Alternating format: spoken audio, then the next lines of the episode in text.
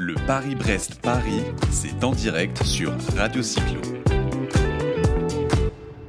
Oui, le Paris-Brest-Paris euh, en direct sur Radio Cyclo. On commence à se, on commence à se réchauffer. Nous ont mis le chauffage. euh, et on a avec nous, on nous a mis le chauffage sur le, plateau euh, radio. En tout cas, on a avec nous euh, pour démarrer, euh, pour démarrer ce plateau radio de deux jours sur cette magnifique randonnée mythique qui est le Paris-Brest-Paris.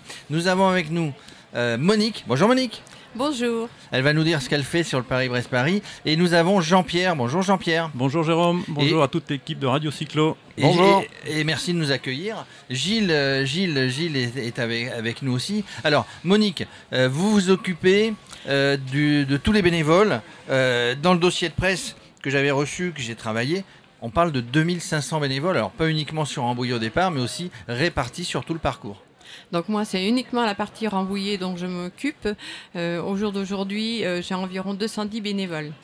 Sur Rambouillet. Alors, qu'est-ce que fait le bénévole aujourd'hui? Il accueille, euh, il, euh, il fait garer les Oh, gens. j'imagine qu'il y a plein de part, fonctions chez les qu'est-ce que- bénévoles. Qu'est-ce qu'on trouve comme, comme bénévole sur ce, sur ce plateau de, de la bergerie de Rambouillet? Et du coup, ma casquette, c'est m'occuper des bénévoles qui s'occupent de la restauration, de la sécurité et puis De l'accueil. et l'accueil.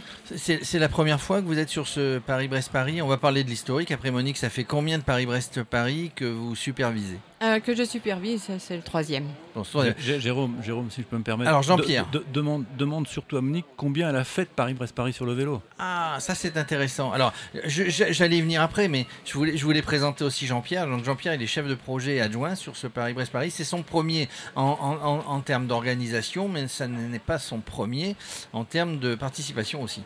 Voilà, J'étais en 2015 sur le vélo. J'ai j'ai vécu mon premier Paris-Brest-Paris euh, en 2015 sur le vélo. Et de manière anecdotique, j'ai l'habitude de dire que quand j'ai pris le départ en 2015, j'ai vu les organisateurs, dont Paul, euh, qui était blême, épuisé avant le départ. Et lorsque je suis parti, je lui ai dit écoute, euh, on va venir t'aider, il faut vraiment qu'on vienne t'aider. Et ouais, c'est comme ça que je me retrouve quatre ans après dans l'équipe d'organisation. Alors, tu t'occupes de, de, Alors, Paul, de, l'information, de la communication euh, aussi. Aux côtés de- donc dans le périmètre d'activité de Paul, il y a plusieurs secteurs d'activité. hein. Donc j'ai en charge le suivi des participants. On a fait pas mal d'innovations cette année sur le suivi des participants. Ça veut dire quoi le suivi des participants du coup? Ça veut dire euh, équiper les vélos des plaques de cadre, des puces, qui vont nous permettre de contrôler le passage des participants dans tous les sites contrôle. Il y en a combien, des Euh, sites contrôle sur le parcours? Il y a 9 sites contrôle. Euh, en, en fait, nos sites sont répartis en deux catégories, des sites contrôle, des sites d'accueil.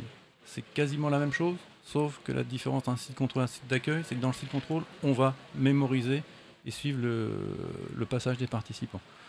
Autrement, on fait la même chose sur tous les sites. On mange, on fait dodo, on se lave, on se fait soigner, Et on fait repart. réparer et on, Et on repart. repart. On Alors, essaye. Monique, justement, vous avez fait, vous avez fait des Paris-Brest-Paris, 3. J'en ai fait 8. Vous en avez fait 8. Trois en termes d'organisatrice. 3 en termes d'organisatrice, c'est vrai. 8 8 sur le vélo. Qu'est-ce qui a changé? Parce que le Paris-Brest-Paris existe depuis euh, 128 ans, 128 ans d'histoire. La première fois, c'était en 1891. 206 participants, il y en a un petit peu plus euh, cette année. Ça vient de, de tous les pays du monde, hein. Mm. 77 nationalités. 66. 66 nationalités. Euh, Qu'est-ce qui a changé dans le Paris-Brest-Paris? Alors 8 plus 3, ça fait 11. Ça fait euh, 11, euh, c'est tous les 4 ans, donc ça fait, euh, ça fait un bail. hein. Donc le premier c'était en 1981 et les premiers Paris-Brest-Paris, du coup à Vilaine-la-Juelle, on dormait dans des écoles où ils mettaient de la paille au sol et on dormait dans la paille. Eh ben voilà, retour aux sources à la bergerie. On est dans la paille. On n'est pas sur la paille, évidemment. Euh, Et, et donc le- il y a eu une très très grosse évolution au niveau organisation, au niveau d'accueil des participants. Ça n'a plus du tout rien à voir, euh, aussi bien au niveau de la quantité des participants que de l'organisation. mais ça, vous allez me dire tous les deux, et je pense que Gilles voulait poser cette question. En termes de philosophie, ça n'a pas changé? Non, pas du tout. Pas du tout. Lorsqu'on voit les participants arriver, ils sont euh, comme nous on était en 1981. Quoi. Ça a l'air euh, très convivial. Moi, j'ai jamais fait le Paris-Brest-Paris. Euh, ça me semble être une, une randonnée insurmontable comme moi, pour, pour, pour moi. Enfin, je, cette distance qui est quand même importante. hein, je crois que c'est 1200 km. 1219 cette année? 1219 km de vélo, c'est quand même pas rien. Le temps est court, hein, on n'a pas non plus trois semaines pour le faire. Euh, donc, euh, Non, non, mais c'est super convivial, c'est super marrant. D'ailleurs, euh, quand on le fait parce qu'on voit tellement de. Même si sur, on a un moment de souffrance sur le vélo, mais on voit tout autour de nous qu'il y a des gens qui sont, qui sont pires que nous. Quoi. Quand on revient du côté de Mortagne, qu'on voit les gens couchés, ils sont comme un fœtus sur le bord de la route. Enfin, moi, moi, à chaque fois, je m'arrêtais pour les prendre en photo parce que c'est unique. Alors, alors, là, on parle de participants, mais tout, tout le long de la route, on y reviendra durant les deux, les, deux jours de, plateau radio. Tout au long de la route, il y a des commerçants, il y a des gens. Mm. Et, puis Jean-Pierre nous parlera aussi des gens qui viennent à l'autre bout du monde, d'Australie, de Nouvelle-Zélande. Euh, c'est très convivial, on le fait ensemble, on le fait en groupe. Mais tout au long de la route, il y a des gens qui vous accueillent, qui vous encouragent, qui vont vous donner à manger, qui vont peut-être vous mm. héberger. Et donc cette année, euh, par rapport aux autres années, on a beaucoup de bénévoles étrangers qui viennent euh, pour nous aider, qui sont là à Rambouillet, qui vont rester avec nous toute la semaine, euh, ce qu'on n'avait pas connu jusqu'à présent. Quoi. Ah, Monique, Monique, a raison d'insister là-dessus parce que cette convivialité, elle se trouve, elle se retrouve au niveau des participants, mais elle se retrouve aussi au niveau des organisateurs, des équipes d'organisateurs, des équipes de bénévoles que pilote Monique. Voilà, ce, niveau d'assiduité, mm. on la retrouve à toutes les éditions. Je veux dire, il y a il y a un effectif important de bénévoles qui reviennent à chaque édition mmh. du Paris-Brest-Paris. Ils vont vous dire qu'ils vont sortir de cette 19e édition épuisés sur les rotules complets. Donc, mais dans 4 ans, vous allez les revoir. Mmh, mmh, ça. se prépare sur combien de temps un Paris-Brest-Paris?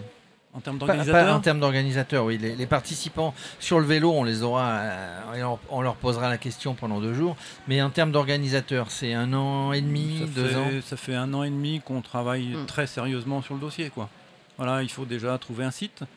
Euh, un site départ arrivé, quel, quel, va être le meilleur site euh, euh, bon, faut, faut, aborder la vision participant, hein, c'est important. comment accueillir ces 6000 et quelques Comment accueillir, comment faire en sorte que le participant soit mis dans les meilleures conditions pour réaliser son Paris-Brest-Paris. Donc cette année, je pense qu'on a, on, a réussi à trouver un site qui, qui répond bien aux attentes des participants, puisque lorsqu'il va quitter, quitter le parc du château de Rambouillet par la grille de Versailles, il va se retrouver tout de suite dans le massif mm. forestier rambolitain euh, pas de carrefour, pas de zone urbaine à traverser. D'un point de vue sécurité, c'est important et pour les organisateurs aussi. Justement, on parlera de sécurité euh, tout au long de la journée. Euh, nos amis sur les motos qui, qui vont encadrer, on va les avoir dans la journée, je pense, qui, vont, qui vont encadrer tous ces, tous ces participants, on va pas dire coureurs. 34 hein. motos. 34, motos qui vont encadrer. Gilles, ça le fait rêver parce que Gilles d'encadrer. Toi, tu pourrais encadrer, toi, Gilles, qui, qui, est moteur. Moi, je pourrais, je pourrais encadrer. Hein. Je roule tous les jours à moto dans mon activité professionnelle et en plus, euh, j'ai une, j'ai une vieille BMW de 1991. Magnifique. Euh, et un jour, euh, effectivement, avec. Euh, dans 4 ans, tu viendras. Dans, dans 4 ans, pourquoi pas, pourquoi pas. Il y aura une moto radio cyclo sur le Paris-Brest-Paris. On n'en doute, pas. Alors, dans les bénévoles. Ça serait sympa. Un bus, ça serait, non, ça serait sympa. Et on a 4 ans pour. Mais alors, justement, au niveau des bénévoles, il y, y, a 66 nationalités. Est-ce que dans les bénévoles ici sur Ambouillet, vous avez des traducteurs bénévoles? Parce que nous, ça va nous intéresser. Parce que ce qui nous intéresse, et je ne disais pas ça au hasard tout à l'heure, c'est qu'il y a des Néo-Zélandais, il y a des Australiens, il y a des gens, il y a des gens du monde entier, et, c'est intéressant d'avoir leur avis, qu'ils viennent sur le plateau de Radio Cyclo. Donc là, on aura besoin de bénévoles traducteurs, hein, Monique. On a pratiquement des traducteurs de toutes les langues.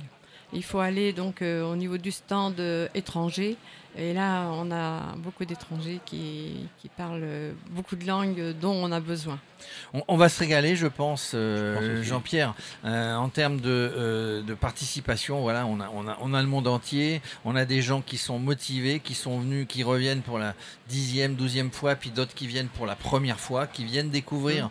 cette, cette randonnée mythique. ils vont aller à Brest, ils vont découvrir le port de Brest, ils vont découvrir la rue de Siam, et puis... Et puis je sais que tu connais bien Brest, hein, ah, oui, je connais bien Brest. Ils vont, surtout essayer de ne pas rester en rade. Ils vont essayer. Ah, voilà, donc, euh, on est parti sur un concours de, de machines, mais aussi un concours de jeux de mots, euh, de bons mots.